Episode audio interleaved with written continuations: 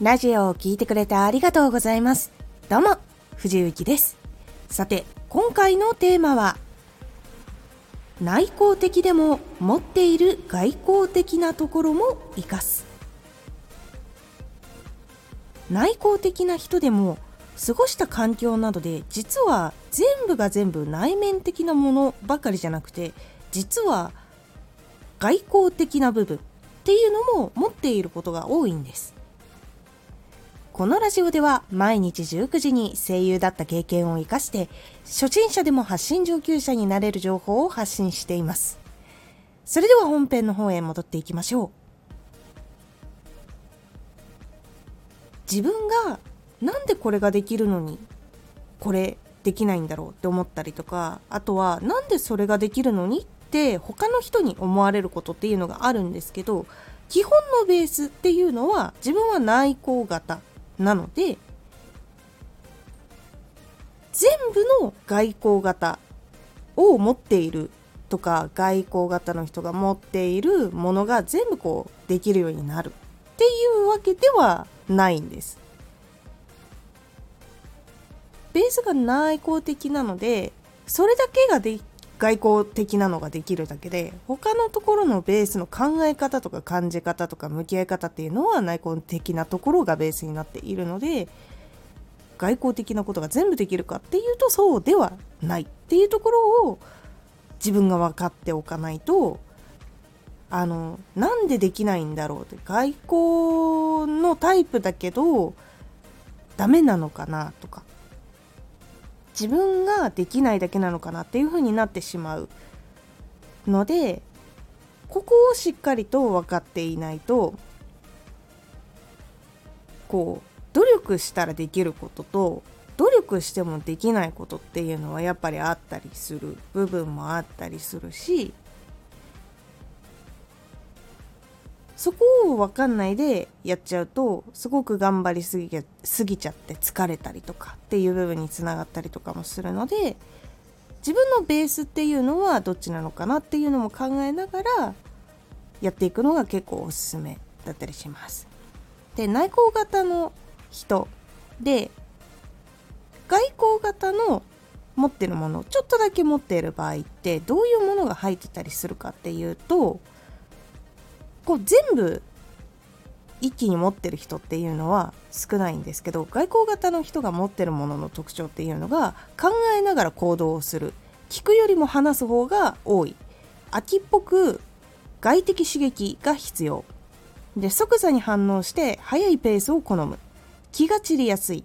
口頭のコミュニケーションを好む。グループで働くのが好き。思ったことをすぐに口にして力強くドラマティックに自分自身を表現する。単純で扱いやすい情報を好む意思決定プロセスが長期かつ複雑になるとうんざりして忍耐力を失うというこれも外交的の中でも一部なんですけどこの中でこうちょこちょここれだけ持ってたりするっていうことが内向型の人にも実はあったりとかします。私もベーシックは内向的な人間なんですが外交型の人の持ってるもので当てはまるものは口頭のコミュニケーションを好むこれ結構あります。と言っても日常全部そうなのかっていうとあんまりそうとは限らないんですけど仕事は絶対的に会って喋ってコミュニケーションをとってやる方がやっぱやりやすいなって思うことが多いです。まあ、もちろん文章でのやり取りもあるんですけどやっぱりどれだけ丁寧に書いてもどれだけ考えてやっても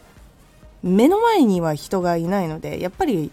見逃してるとこあるんじゃないかなとかなんか気遣えてないとこあるんじゃないかなとか伝えきれてないことあるんじゃないかなってなってしまうことが非常に多いので仕事に関しては口頭コミュニケーションの方が早いなって思っている部分があるのは結構その声優の仕事はやっぱり声で表現をしてで表現を一緒に作っていくっていうところになるのでやっぱ文字での会話っていうよりもやっぱりお互いしっかりとこう表情とか気持ちとかその方たちの指示とかがしっかり乗った声で届いてくるからこそこうできる部分とか察すれる部分とかよりいい作品が生まれるっていうのをやってきたのがあるのでここの部分のコミュニケーションに関しては口頭が自分は好んでいるっていうのが外交型の人の持ってる部分かなと思います。っていうふうにベーシックは内向型なんだけどここだけはこういう環境でやってたことがあってこれはできるっていうのがあったりするっていうのが実はあります。なのでこう他の方ってていうのは内向的なのか外交的なのかっていうのを考えていない方もいるし内向的な人だなって思っている人とかもいたりするので外の方たちっていうのはあれなんでこれができるのにこれができないのってさらっと思ってしまいがちです。あとできることって人は他の人になんでできないのっていうのを悪気なく思ってしまうっていうところもちょっと特徴として人間の一つの特徴としてあるのでちょっとそれで負担になったり傷ついたりすることもあるかと思います。ね、その時に一番立ち返らなきゃいけないのは自分はどっちのタイプの人間でどっちのタイプが得意でどこが苦手なのかっていうのは自分がしっかりとはっきりと分かっていた方がいいっていうところになります。なぜかっていうと自分がはっきりと分かっていて自分はこうこうこうなんですよっていうふうに伝えるようにすることで変わったりとかそのコミュニケーションが円滑に進んだりとか仕事が円滑に進んだりしやすくなったりするからなんです。例えばなんですけどこう一緒に料理に料理を食べに行くってなった時にこの食材アナフィラキシーショックを起こしてしまうので食べれないってものとかがあったら素直に伝えるのと同じだと私は思っています。実際にアナフィラキシーショックを起こすほど重度の食材とかっていうのは基本的には食べない。これ自分のアレルギーだからこれは食べれないんだよとかこのお店行けないんだよっていうのが当たり前に言えるのと同じくできるんだけどなんかこれ以外が苦手なんだよねとか